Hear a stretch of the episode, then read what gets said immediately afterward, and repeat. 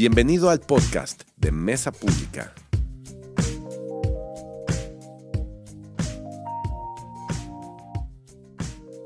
Terminamos el domingo pasado una serie eh, muy padre que, con la que empezamos el año, ¿no? Que fue este 2024, ¿qué hay de nuevo? Y, y hemos estado hablando de lo que creemos que la Biblia dice acerca de, de ser nuevas criaturas, ¿no? ¿Qué significa esto de, de, ser nuevos? Y, y, y, estuvo muy, muy padre esta serie. Y yo quiero empezar, hoy vamos a empezar una nueva serie, pero creo que tiene todo que ver con esto que hablamos, ¿no? De ser una nueva, una nueva creación. Cuando estás en ese, en ese lugar de tu vida que eres, que decides seguir a Cristo y decides ser un aprendiz de Jesús y que dices, ok, ok, soy una nueva creación, ya, ya lo estoy entendiendo. ¿Y ahora cómo se ve? ¿Ahora qué sigue? Y, parte de eso tiene que ver con esta serie y es que eh, si tú conoces a Dios o estás conociendo a Dios o has escuchado de Dios, Seguramente has escuchado que Dios es amor, ¿no? Dios es amor, entonces eh, si Dios es amor, entonces el amor debería de verse así o debería de verse así. Y, y, nos metemos en toda esta plática del amor, ¿no? Y incluso, bueno, voy a, empezar, voy a hablar, el tema es el amor, ¿no? Y todo este mes, del mes del amor, vamos a estar hablando acerca de, de este tema y, y es pues la Biblia tiene cosas increíbles acerca del amor y cosas increíbles para nosotros acerca del amor. Y, es padrísimo poder platicar de esto en, como, como decía John, ¿no? Tenemos dos mil años como humanos escuchando la palabra de Dios y, escuchando estas historias y, y, lo increíble es la vida que tiene la palabra de Dios cuando regresamos a ella. Y, este libro tiene dos mil años este, bueno, tiene más, más de dos mil años, tiene toda la vida hablándonos acerca de este tema del amor. Y pareciera que en 2024 ya tenemos algunos eh, expertos en el tema, ¿no? Este, Luismi, eh, eh, algunos otros, ¿no? Industria del amor. Este, ustedes, no, soy malísimo para esos grupos románticos, perdónenme. Pero pareciera que tenemos muchos expertos en el área, ¿no? En el tema del amor. Eh, pero me encanta que podemos explorar el punto de vista de Dios acerca del amor y dónde estamos nosotros en este día y especialmente si tú sientes un, eh, un vacío en esa área del amor o si te sientes desbordado en amor. Hay mucho que la palabra dice acerca de esto. Entonces, eh, acompáñenme a leer una, un pasaje que está, por cierto, ahí a los que estén en el chat de, la comunidad de Mesa Pública mandamos el PDF y ahí vienen los versos. Si no lo tienes, este, por ahí se lo puedes pedir a alguno de los líderes. Eh, si no, traes tu Biblia ahí en físico. Ya hace mucho que nadie trae Biblias, ¿verdad? Yo soy de esa generación que creció en la iglesia que te regañaban si no traías Biblia así. Y te decían, vas a la, vas a la. Eh, muy bien. Eso es lo que iba a decir. Eh, los pastores nos decían, pero ¿cómo vas a la guerra sin tu fusil? Y yo ni sabía que era un fusil, pero bueno.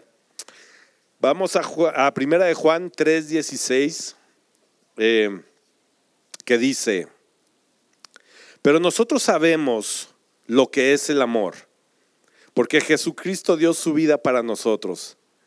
Así también nosotros debemos dar nuestra vida por nuestros hermanos en Cristo. Si un rico ve que alguno de su propia iglesia tiene alguna necesidad y no lo ayuda, ese rico no ama como Dios ama.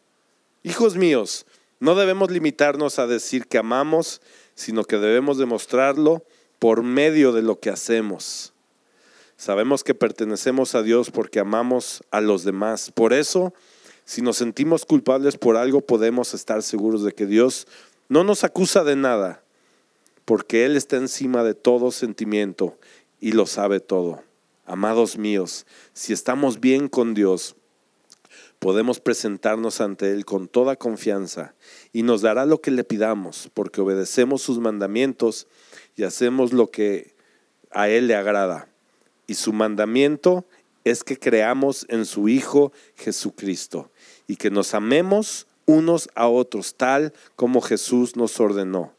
Si obedecemos a Dios, viviremos unidos a Él y Él vivirá unido a nosotros. Esto lo sabemos por el Espíritu Santo que nos ha dado. Y vamos a hablar un poquito más de esto, pero si me permiten, vamos a orar. Dios, gracias por esta mañana. Gracias, Señor, porque podemos escuchar acerca de ti, de tu palabra. Te pido que nos des un corazón dispuesto a escuchar de tu palabra, Señor. Que no sea yo ni mis emociones ni mis notas, sino que sea tu Espíritu Santo, Señor, puro y poderoso, hablando a nuestras vidas, Señor. Permítenos estar en disposición de escuchar acerca de ti. En el nombre de Jesús. Amén. Amén. Pues así es, yo quiero empezar a hablar de este tema que vamos a estar escuchando todo este mes, que es del amor. Y como les, como les decía, este tema que muchos parecen ser expertos, ¿no? Y, te vas al Sanborns y ves ya todo de rosa y chocolates y yo no sé quién va al Sanborns, pero ellos, ellos van al Sanborns. Ah, sí es cierto, van a cenar ahí, es verdad. Tenemos un gran sector de la iglesia que va al Sanborns, por eso lo decía. Este, eh, y hay muchas personas y muchos influencers y mucha, mucha cultura ¿no? que te dice de cómo es la mejor manera de recibir el amor en 2024 y cómo dar amor y, y, todo esto, ¿no? Y empiezan las películas románticas y empiezas a escuchar los boleros y las canciones y el reggaetón y todo lo que te guste acerca del amor.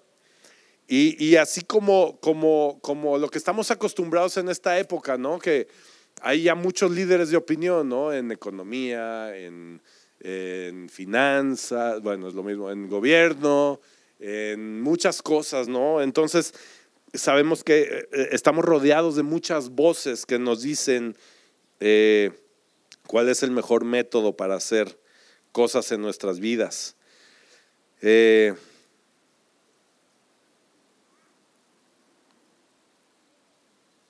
y muchas veces cuando, cuando estamos hablando de temas así como el amor, díganme si o no, a veces, a veces, ¿ok? A veces pareciera que sabemos más que Dios acerca del tema.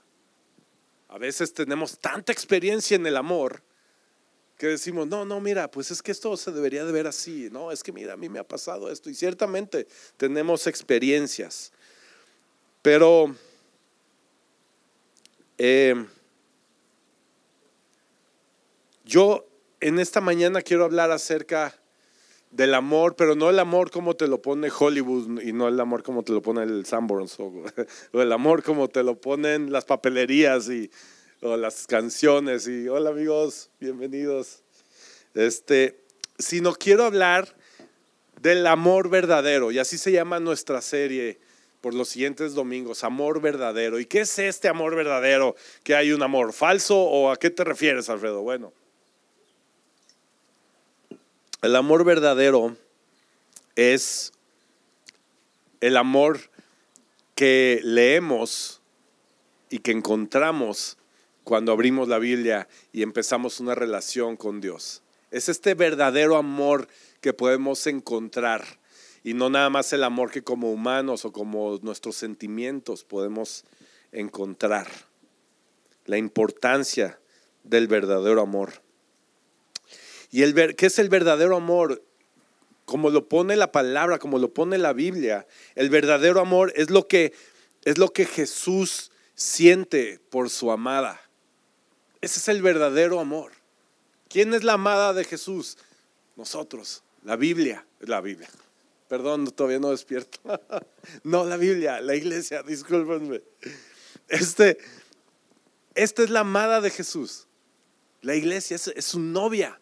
Y, en la Biblia nos habla de este amor que tiene Jesús para su iglesia como un amor apasionado, un amor desbordante, un amor comprometido, un amor como el que si tú tienes pareja y si has estado enamorado alguna vez, es ese tipo de amor.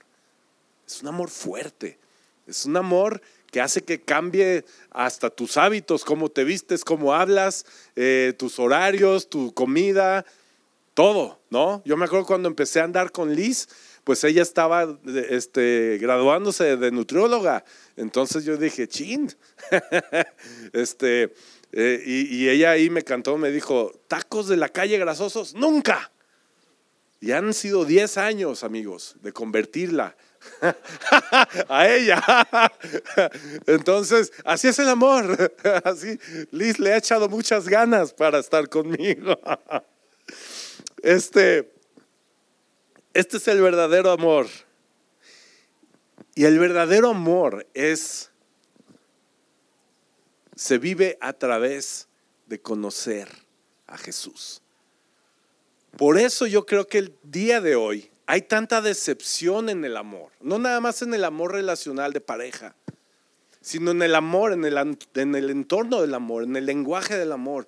Porque si no está Jesús en la ecuación, ese amor tiende a irse de picada porque depende de nuestras fuerzas, depende de nuestras ganas, depende de nuestro tiempo, depende de tantas cosas que son muy vulnerables y muy delgadas cuando Jesús no está en esa ecuación. Entonces el verdadero amor se practica y se recibe y se experimenta a través de conocer a Jesús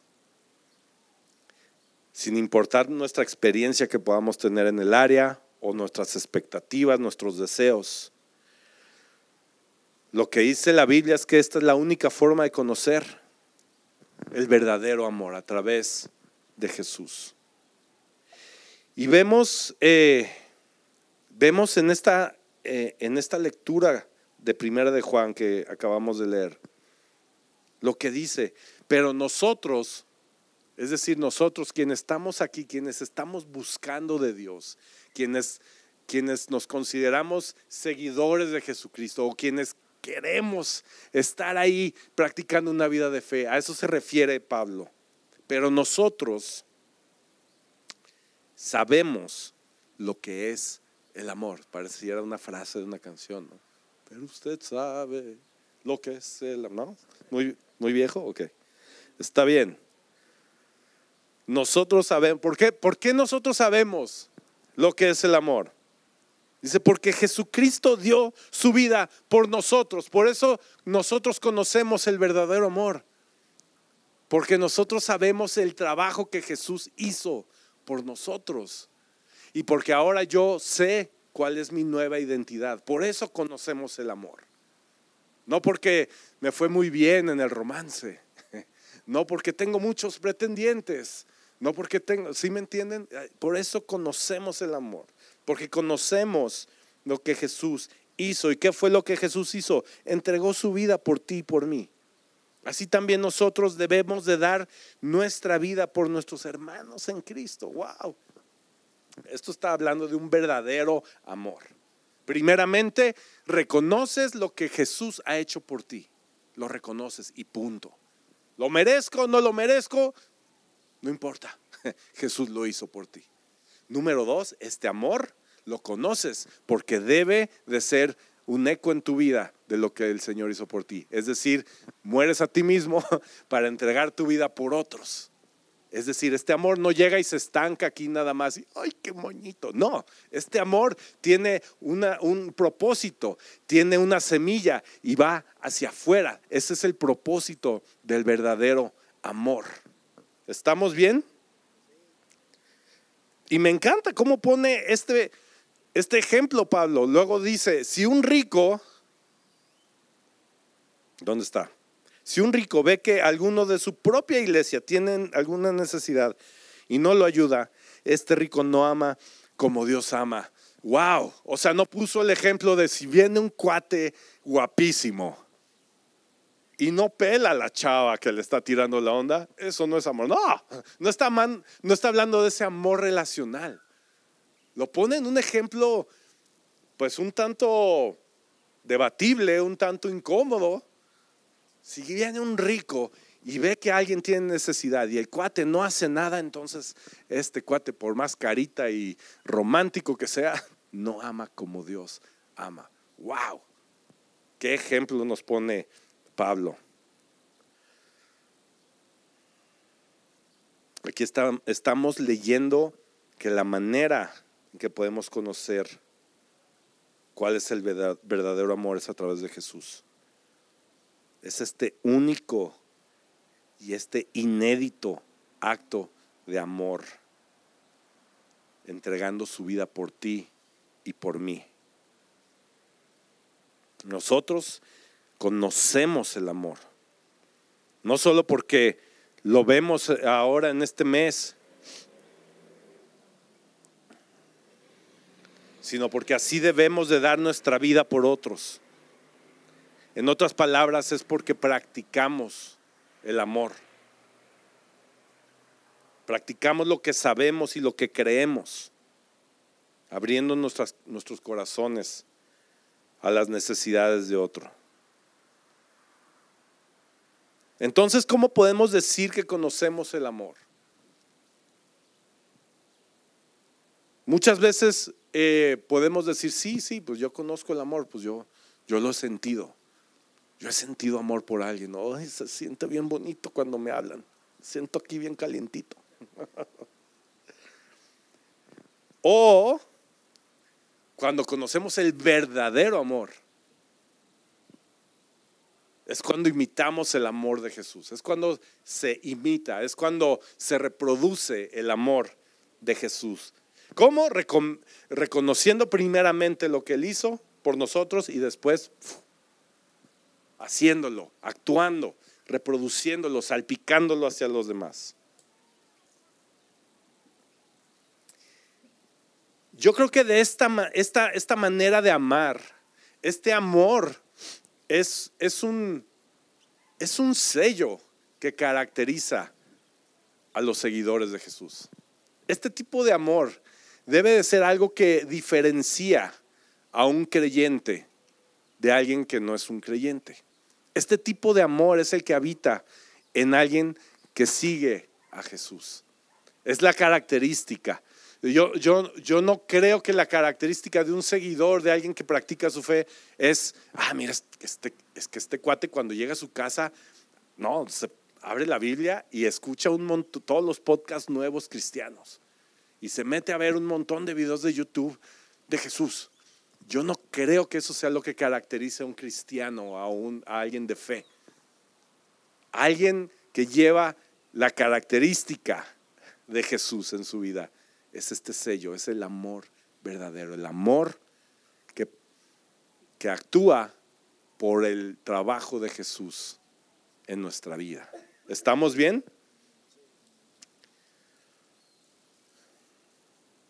No vemos nada en las palabras de Jesús, no vemos nada, ningún mandamiento que dice, vete a tu casa a tiborrarte de información.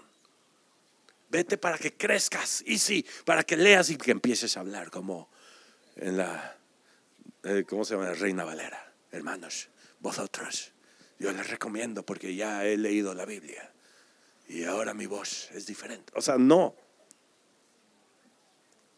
Ahora en la semana le echábamos carrilla a Yeshua, que estábamos grabando unas voces para un video y le digo, se ve como español, tío, hombre. Nada de eso está hablando Jesús, ¿ok? Lo que Jesús está hablando es que como cristianos, como aprendices de Él, eh, la forma de demostrar amor es en nuestra interacción, es en cómo actuamos, en cómo demostramos este amor? ¿Cómo lo entendemos y por lo tanto cómo lo llevamos a la acción? ¿Cómo nos tratamos entre nosotros como comunidad? ¿Cómo somos recibidos en este lugar? ¿Cómo tratas a los demás? Esa es una manera muy grande de experimentar el verdadero amor, de, de trabajarlo. Y, se los digo porque yo pienso que el día de hoy hay una urgencia en, en nuestra sociedad de hablar acerca de este amor verdadero. Urge que sepamos cómo es el amor verdadero, no nada más el amor que ofrece la cajita roja de chocolates. Eh, yo, yo creo, y esto es algo mío, ¿ok? Personal. No tengo que decir que, no quiere decir que todos pensamos igual. Pero yo sí creo que hay una crisis relacional en esta época. Hay una crisis relacional. No quiero ser fatalista, pero, pero nada más hay que observar las tendencias humanas en los últimos años, ¿no? De cómo nos relacionamos. Venimos de una pandemia, ¿no? Venimos de estar ahí guardados, guardaditos. Y, históricamente al ser humano, una forma de castigo ha sido guardarlo y aislarlo.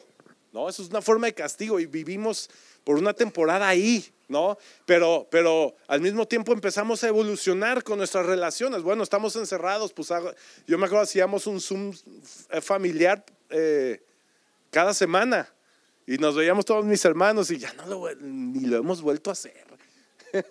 o sea, creo que nos veíamos más en la pandemia, ¿sí me entiendo? Eh, es, es eh, evolucionamos y ahora este, todas las reuniones y el trabajo y todo era en Zoom.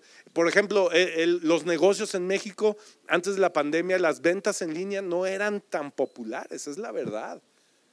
A, nosotros en México todavía nos gusta salir a la placita, ir a comprar, ir al súper y agarrar el, el jitomate y tocarlo y irte a probar tu ropita y tomarte tu helado cuando sales y todo. Eh, y las ventas en línea no, no, eran tan populares y de pronto llega la pandemia y ¡pras! que no estuvo en el negocio online, la mayoría pues se fue al hoyo, ¿no? Eh, yo, yo, tengo unos, unos clientes eh, que tienen una marca de, de maquillaje y ellos tenían todo un negocio por catálogo, me acuerdo, y les iba muy bien. pero llega la pandemia y cerraron tiendas físicas, las vendedoras dejaron de vender por catálogo, abrimos una tienda online y las ventas se les cuadruplicaron en un año. O sea, fue una locura. Entonces, mi punto es ese. ¿Cómo, cómo eh, hay, hay, una, hay una tendencia en, en que está creciendo la tecnología y estamos evolucionando como, como humanos, como, como personas, pero esta, esta cuestión de amor y de relaciones puede estar en peligro. Hay una crisis relacional. Eh, yo tengo un par de amigos. Eh, por los últimos años, Liz y yo hemos tenido la gracia y la bendición de, de ir haciendo amigos pastores y que están en ministerio y desde que empezamos la iglesia. Y tengo dos, personas en particular. Uno está en Estados Unidos, es un pastor, es un amigo que quiero mucho. Y desde que empezamos la iglesia nos, nos reunimos mensualmente por Zoom. Y somos muy intencionales en hacerlo y, y nuestra relación ha, ha, ha, crecido, nuestra amistad ha crecido por Zoom. Y siempre que, que acabamos, decimos, híjole, qué chido estaría vernos. Sí, ya sé, hombre, sí, pues ojalá, ver, ¿cuándo nos vemos? Cada mes por tres años hemos dicho lo mismo y no nos hemos visto. ¿Por qué? Pues porque damos por sentado que el próximo mes nos vamos a sentar a platicar, cada uno está en su vida, etc. Por otro lado, tengo otro amigo, pastor, que, que está en Inglaterra y que una vez ya vino aquí, es Allen, ya algunos lo conocen. Y este cuate, yo no platico con él tanto, la verdad, yo no me mensajeo tanto, sí, sí estamos en contacto, pero no tanto como con el otro. Pero la diferencia es que este compadre hace el esfuerzo de venir tres veces a México. Entonces siento que lo veo muchísimo. Cada que viene, nos vamos por un café, vamos a jugar golf juntos, nos comemos, lo que sea.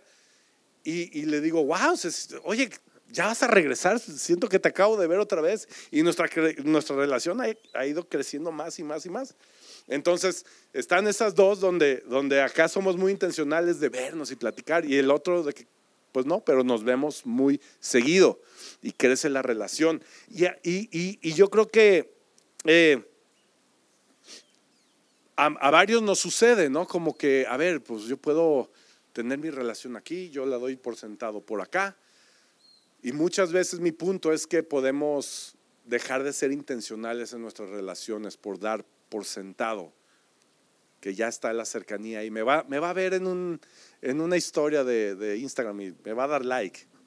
Ahí estamos, ¿no? O yo ya le di también su like. Tenga su like, Señor. Y ya de esa manera estás diciendo, aquí ando, ¿no?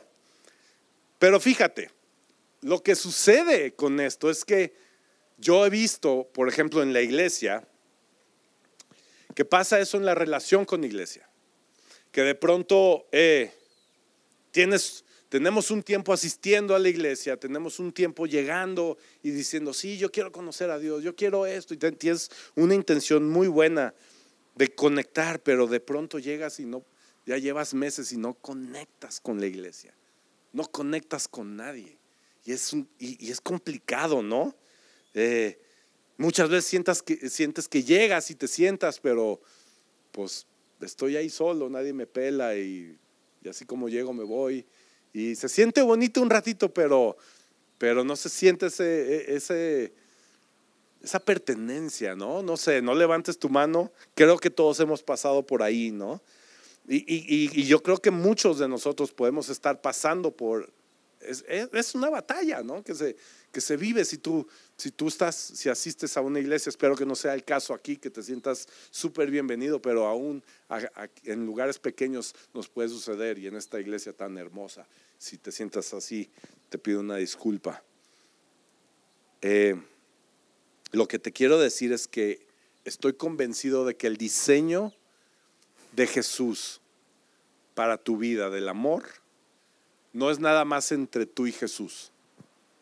El diseño de amor de Jesús para tu vida no es para que, ay, ya sentí bien bonito y ahora somos tú y yo Jesús para siempre. O sea, es parte de eso, pero no, no se termina ahí y quedarte en un lugar bien a gusto con Jesús, sino que seguir a Jesús es practicar este amor con otros. Y es un amor sacrificial.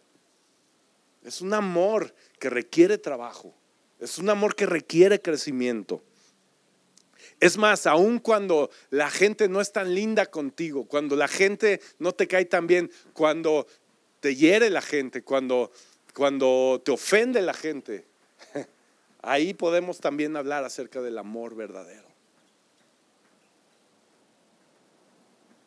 En las historias, si tú lees en la Biblia, Llega un momento en donde Jesús lo están siguiendo multitudes. ¿Te puedes imaginar esto? O sea, Jesús está siendo muy famoso y están multitudes siguiendo al Señor. Ah, un montón de gente. Pero ¿cómo demostraba Jesús su amor verdadero? Cuando se salía de las filas y se iba por el chaparrito que estaba ahí subido en el árbol y le dice, vente. ¿Yo? Sí, vente. Ahí voy, ahí voy, raza. Espérenme voy a cenar con este chaparrín. Y todos, ¿cómo? Pero, ¿qué no eras nuestro amigo? Y va y se sienta y come ahí. Ese ejemplo de, del interés de Jesús de llegar y querer conocer a tu marido, a tu esposa, por lo que estás pasando y sentarse en la mesa a comer contigo y dedicar ese momento contigo, fuera de las multitudes ese ejemplo de, amor, lo que hacía Jesús. Nuestras relaciones son la mejor manera en la que Dios refleja su amor, ¿sabías? Nuestras relaciones es la mejor manera en la que Dios refleja su amor y su gracia. Ni siquiera por este mensajazo, fíjense. es a través de las relaciones, es en lo práctico, es en sentarte con alguien, es en estar ahí. La mejor manera de conocer las verdades de Dios es a través de relacionarnos. ¿Por qué? Porque puedes ver cómo cambiamos juntos, cómo nos convertimos en esta nueva identidad de la que habla la, la Biblia oh, wow, la, Biblia habla de una nueva identidad. Quizás tú te ves en el espejo hoy te ves igual, pero a lo mejor la persona que está al lado de ti te dice, ah, caray, oye, hoy te ves. Hoy le decía a Fer, oye, te ves, estás rasuradito, papá. Ay. ¿No? O sea, la gente lo va a notar. Va a notar esa nueva identidad.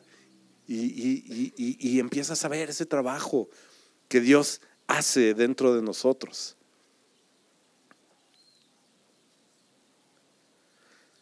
Y en ocasiones tenemos relaciones rotas, relaciones difíciles heridas en nuestra vida por causa del pasado. Y muchas veces ahí experimentamos pérdida de la verdad y de la gracia. Cuando, estamos, cuando entramos en estas, eh, pues que es una verdad, ¿no? Cuando, cuando hay una relación rota, difícil, ahí puedes experimentar lo opuesto. Ahí puedes experimentar pérdida de verdad, pérdida de gracia y a veces hasta pérdida de la, más bien la ausencia de la presencia de Dios en esa situación o en esa área en tu vida. Gracias a qué? A una relación rota. ¿Sí? ¿Sí me voy a entender? Entonces, las relaciones es algo muy importante en nuestra vida. Las relaciones son un tesoro y hay, y hay un propósito grande en nuestras relaciones. Ya sea que tengas, seas una persona que tiene amigos o que tiene un par de amigos nada más. Somos seres relacionales. Dios nos hizo así, nos hizo para relacionarnos con Él en primera instancia. Entonces, no creas esa mentira del diablo que no, yo, yo soy huraño, yo no tengo amigos. Hay gente que se la cree y esa es una mentira muy grande. Yo, yo lo he experimentado, he, pasado por momentos difíciles en relaciones valiosas en mi vida que, que han sido quebrantadas. Y lo único que yo me acuerdo eh, cuando pienso en eso es quiero escapar. Quiero escapar, es, horrible. Es tan doloroso que ni siquiera tengo fuerzas para ir a, he querido eh, arreglarle, reparar tantas veces que ya lo único que quiero es escapar de ahí.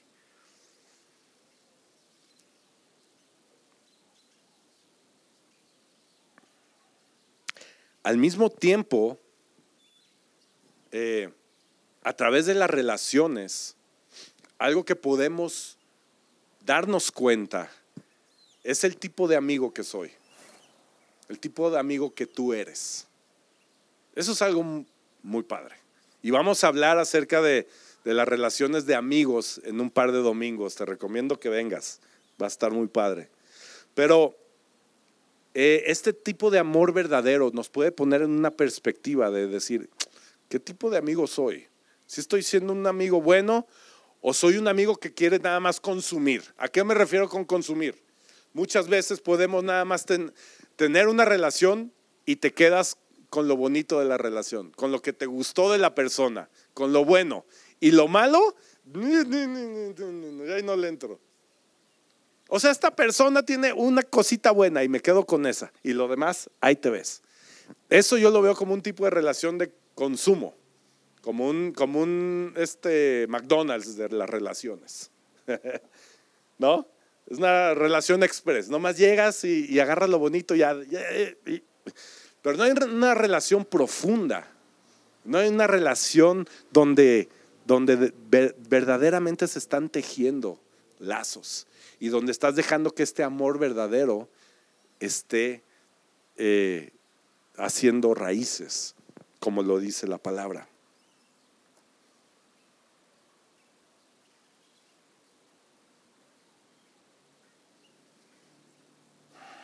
¿Estamos bien? Yo, yo estoy seguro, amigos, que un lugar como este, en una comunidad de iglesia, es un lugar perfecto donde podemos eh, sentarnos a ser, vulnerables y reconocer cuando las cosas no andan bien.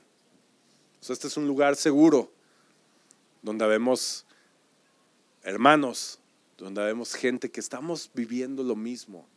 Y es un gran lugar para sentarte y reconocer que las cosas no están bien. ¿Cuántos quisieran quitarse esta carga de encima de siempre estar diciendo que las cosas van a estar bien. No, no, no, no te, no, no te preocupes. Mira, yo estoy seguro que todo va a estar bien. Y ahora tengo que ver cómo le voy a decir a esta persona que las cosas van a estar bien. Pero cuando llegas a un lugar de estos puedes quitarte esta carga y decir, pues no, ahorita las cosas apestan. Ah, sí, yo también. Ah. Y le entregas esta carga a Jesús. Le entregas esto que te pesa y que te duele y que te estresa y que, y que te hiere. Se le entregas a tu amado.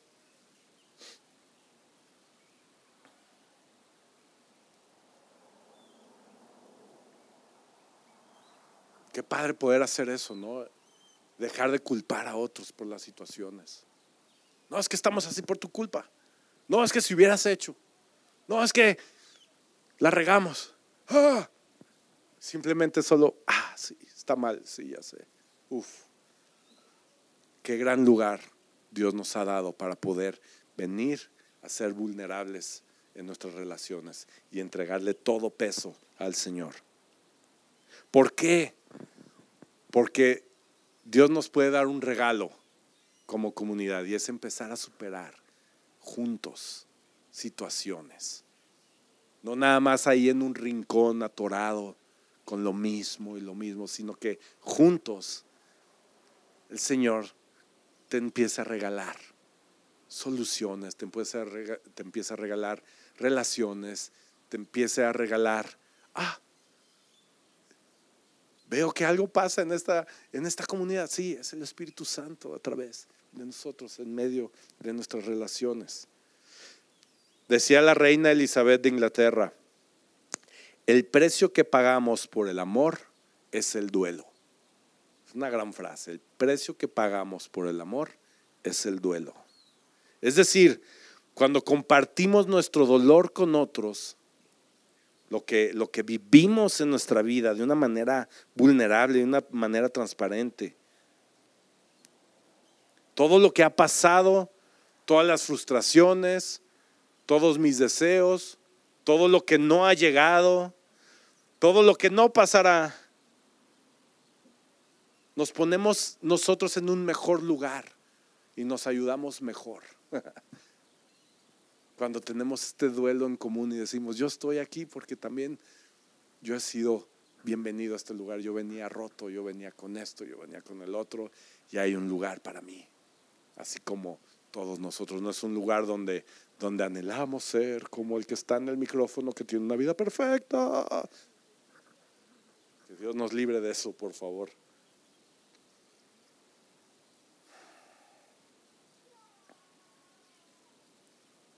Entonces esta es la urgencia de la que yo les hablaba. Esta es la urgencia que tenemos de hablar el día de hoy acerca de este verdadero amor al que tenemos acceso cada ser humano al tomar una decisión tan importante como decir yo creo en ti Jesús. No nada más es algo que sucede en nuestra vida para sentir bonito y convencer a los demás de que la religión es lo que nos falta. No, sino que es, una, es algo tan poderoso cuando tú y yo reconocemos que Jesús es el Señor de nuestra vida, es nuestro Rey y le servimos a Él. Estas son cosas que suceden.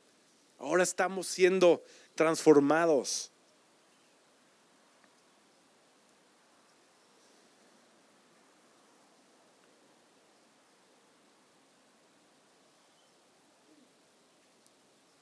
Como les decía, e, este ejemplo ¿no? de, tomar lo mejor de una persona nada más y desechar lo feo.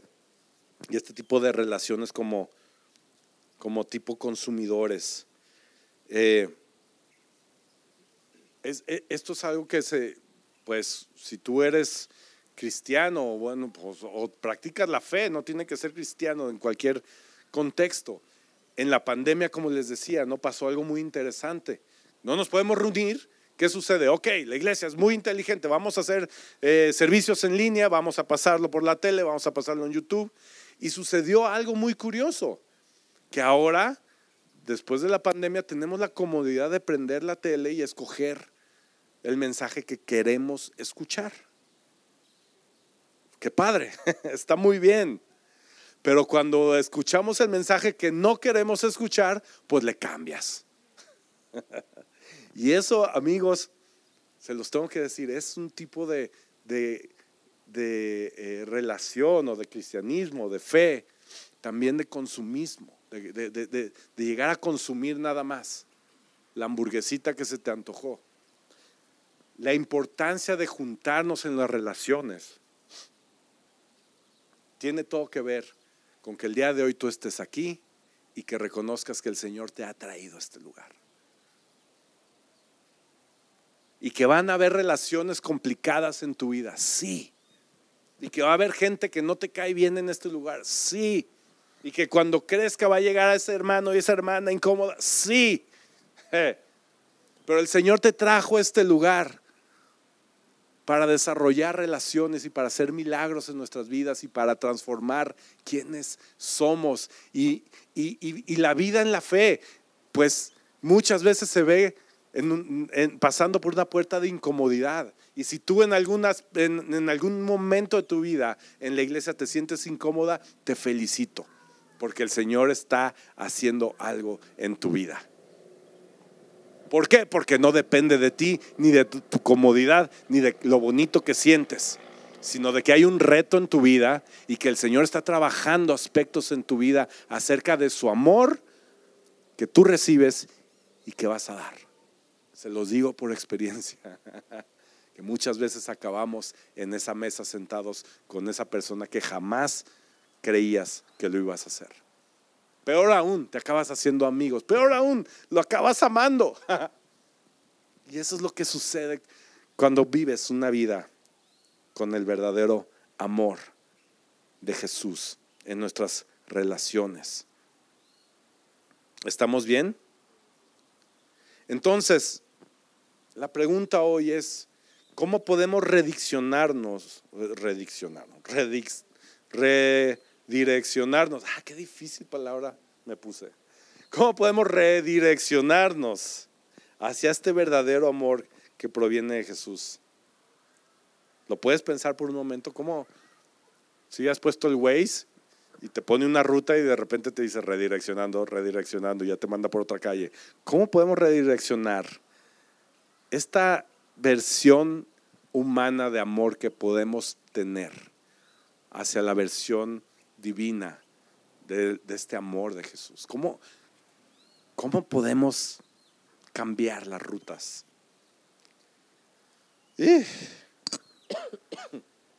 Es un poco difícil, ¿no? Pensar en el amor. E, especialmente con tantas cosas sucediendo, tantas voces, tantas relaciones que hay allá afuera, tantos deseos que tenemos, tantas frustraciones, tantas heridas. Hay demasiadas cosas, demasiadas canciones, demasiados poemas, películas, series, información. Pero esta mañana yo te quiero dar un norte de cómo se ve, cómo podemos redireccionarnos. Si tú te sientes fuera de ese amor y si deseas vivir una vida en, un amor verdadero, te voy a pasar un hack ya saben, me gusta usar esa palabra. Y hay una porción en Romanos que es nuestra clave de hoy. Si me pueden acompañar a Romanos 12, del 9 al 16. Fíjense, aquí está el apóstol Pablo escribiendo esto. Este apóstol que antes de tener una, un encuentro con Jesús era un asesino, era un cuate que odiaba a la gente que seguía a Jesús. Era un cuate que aniquilaba a la gente con un odio tremendo. Y que en su conciencia pudo haber un peso tremendo de tantas ejecuciones y tanto odio y tantas cosas horribles que hizo en su vida. ¿Ok? Ese es el contexto de, de Pablo. Pero estamos hablando de un Pablo renovado. Es un Pablo eh, hecho una nueva criatura. Es como si ese Pablo ya no existiera. Y ahora tenemos este Pablo dando una cátedra acerca del amor. Que yo creo que si alguien de su vida pasada lo escuchara le diría, neta Pablo, ¿tú estás hablando de eso? ¿En qué momento has vivido estas experiencias y tu vida ha sido odio, ha sido asesinato, ha sido violencia, ha sido lo más horrible del mundo. Ese es el contexto de quien escribió esto. Fíjate lo que dice este ser tan ruin, pero ya no porque es nueva criatura. Amen a los demás con sinceridad. Rechacen todo lo que sea malo y no se aparten de lo que sea bueno. Ámense unos a otros como hermanos. Respétense siempre. Trabajen con mucho ánimo. No sean perezosos. Trabajen para Dios con mucho entusiasmo. Mientras esperan al Señor, muéstrense alegres. Cuando sufran por el Señor, muéstrense pacientes. Cuando oren al Señor, muéstrense constantes. Compartan lo que tengan con los pobres en la iglesia. De nuevo este ejemplo. Reciban en sus hogares a los que vengan de otras ciudades y países. Pum, otra vez el ejemplo de Jesús.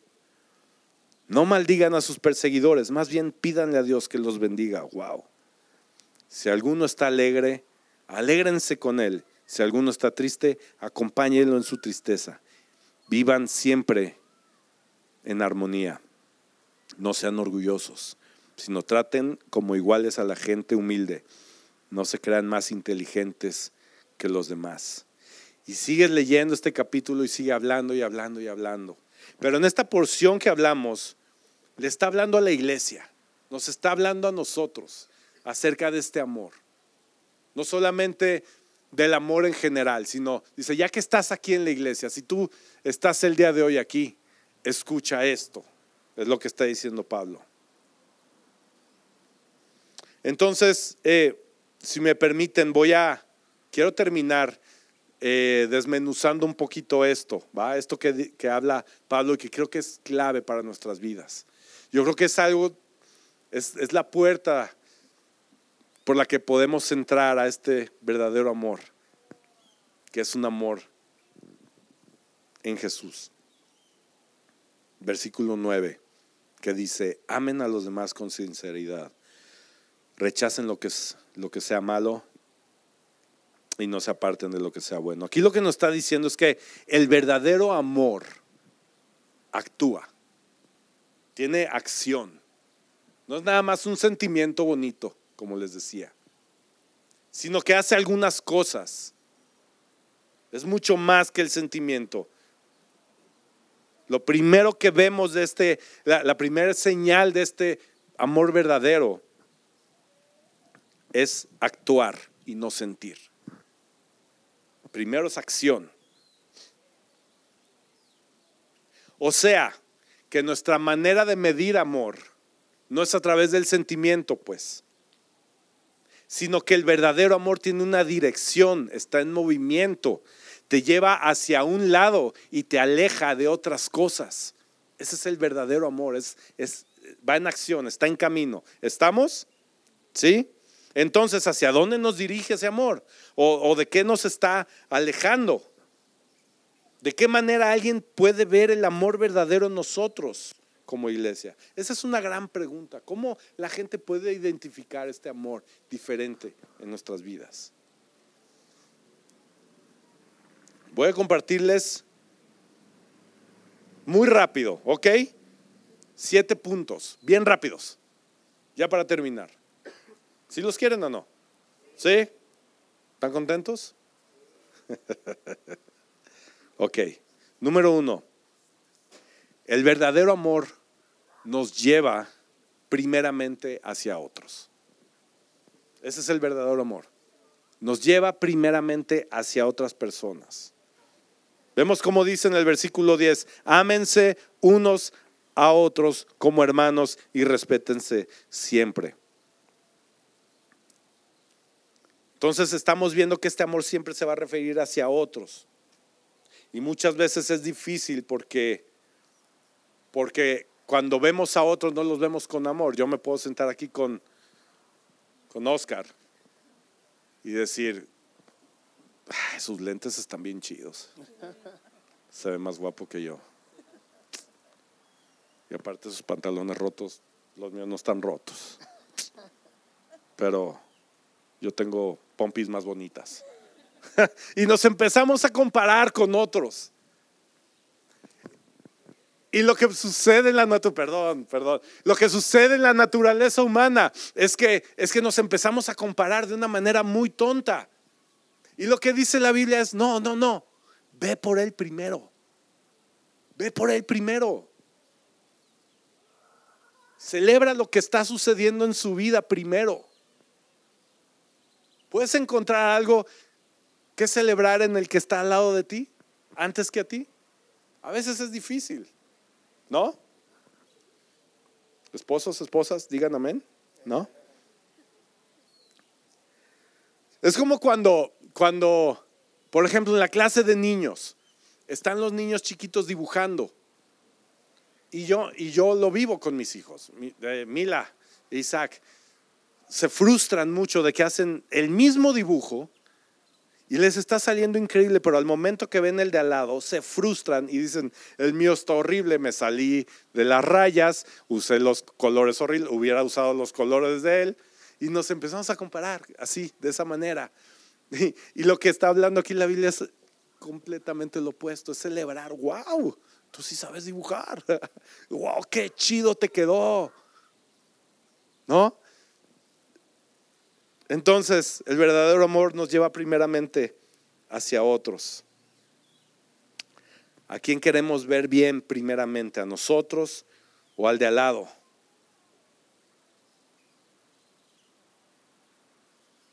Y yo creo que Dios nos está dando una gran confianza aquí en esta iglesia. Yo creo que Dios confía en que en este lugar, en mesa pública, podamos ser esta iglesia que refleja este tipo de amor, que celebra a los demás primero que a nosotros mismos.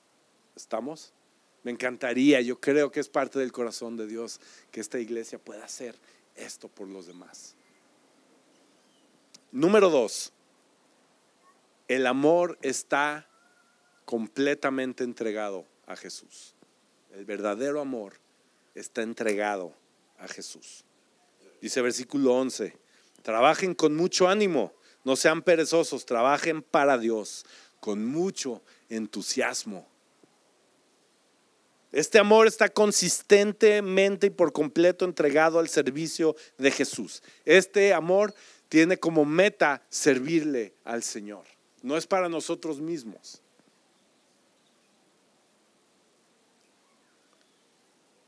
Nunca, este amor nunca se ve renuente o se ve de, de mala gana.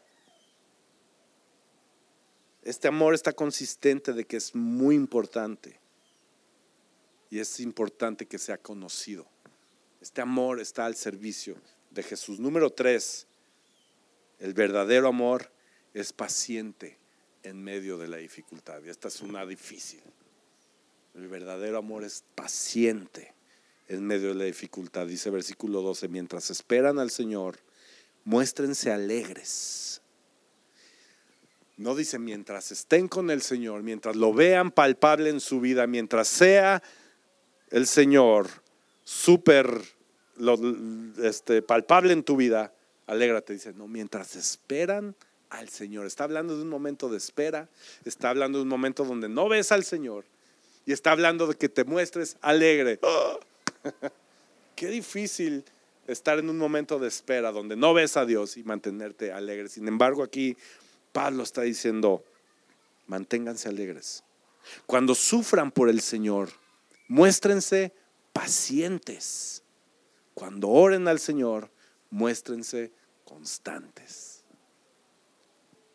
Qué padre es cuando estás pasando por un momento difícil que alguien llegue y te diga, échale ganas.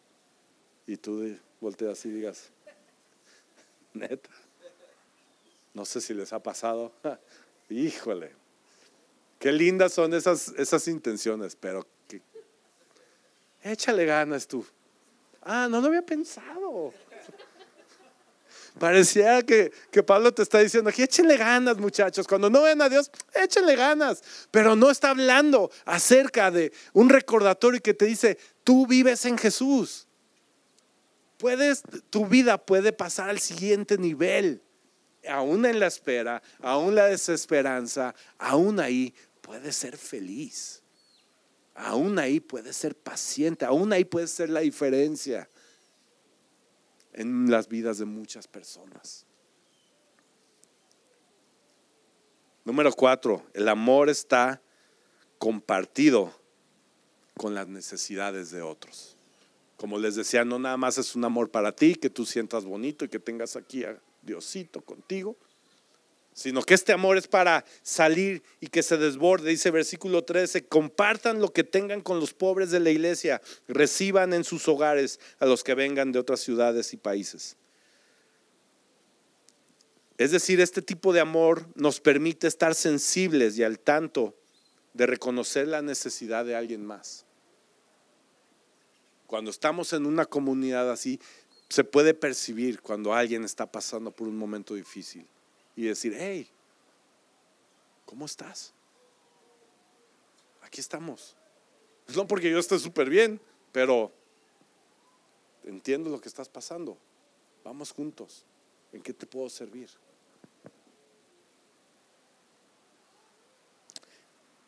Como les he dicho muchas veces, esto no es porque tú eres súper buena onda, porque yo soy súper buena onda. Ay, qué lindos son en esta iglesia. No. Se necesita más que eso se necesita una fuerza gigantesca que se llama Espíritu Santo en nuestras vidas. Cuando Él está en la ecuación, podemos ser esa comunidad que está de la mano junto con el que está necesitado. ¿Sí me voy a entender? Eso es el amor verdadero. Número cinco, el amor verdadero bendice más allá de solamente a los que amamos más allá.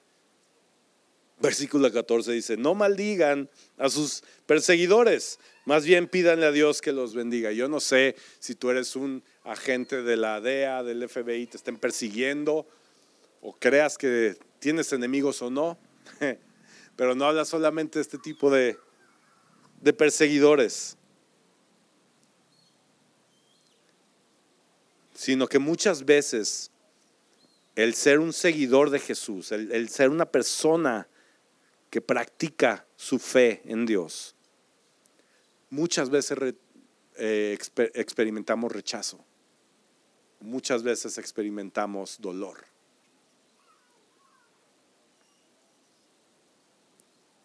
Y dice la Biblia que este amor alcanza a otros, aun cuando la gente es súper mala onda, por no decir otra palabra.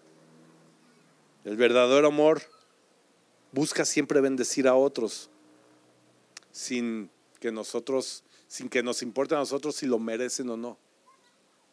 El verdadero amor va a bendecir a otras personas, aún a quienes te persigan.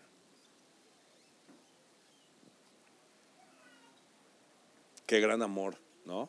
Qué increíble amor. Número 6, penúltimo. El amor verdadero tiene una conexión emocional.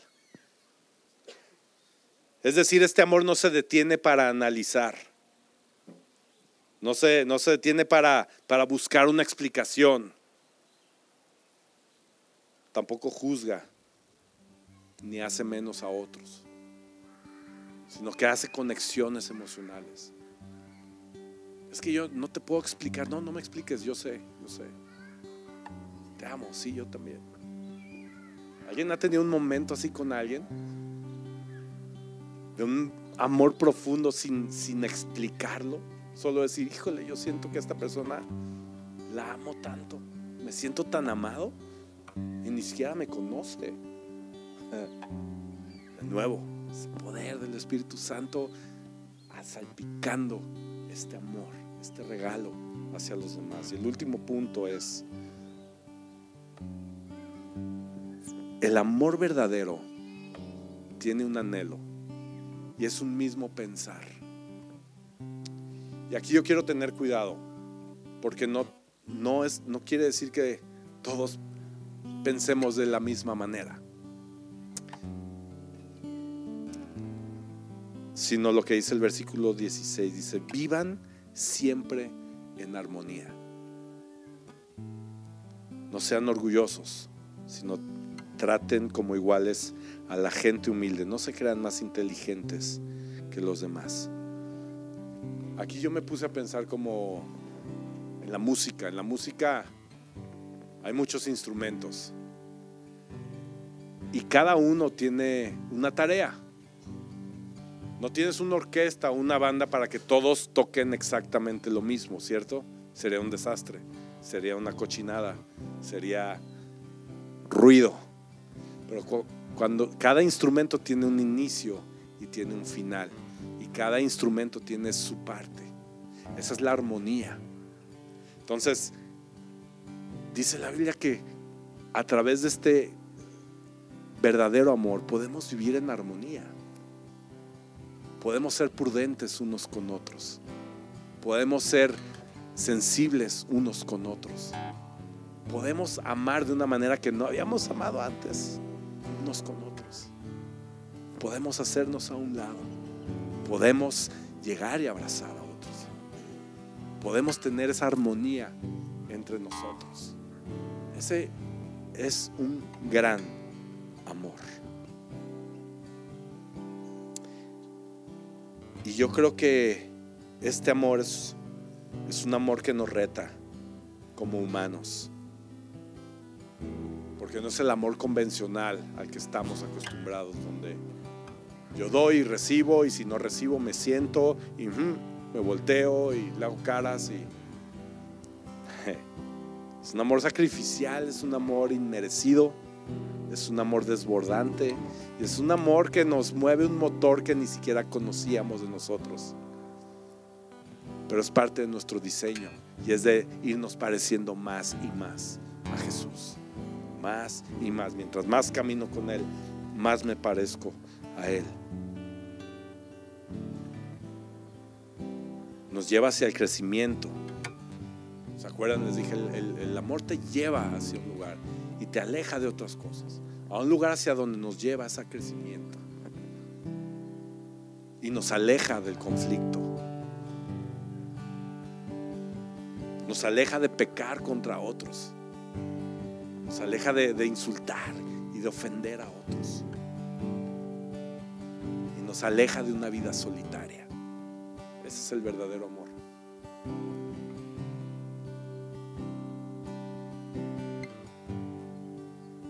Y yo creo que, en resumen, el, verdadero amor, a final de cuentas, hacia donde nos lleva, es hacia nuestro Padre, es hacia nuestro Dios, es hacia ese lugar de intimidad, es hacia, hacia ese lugar de sanidad, hacia ese lugar donde todos queremos estar. Donde todos nuestros deseos van a ser saciados algún día, donde toda nuestra necesidad va a ser cumplida algún día, donde nuestras lágrimas van a ser secadas algún día. Esta esperanza del Señor y podemos empezar esta vida, este verdadero amor desde aquí, desde hoy.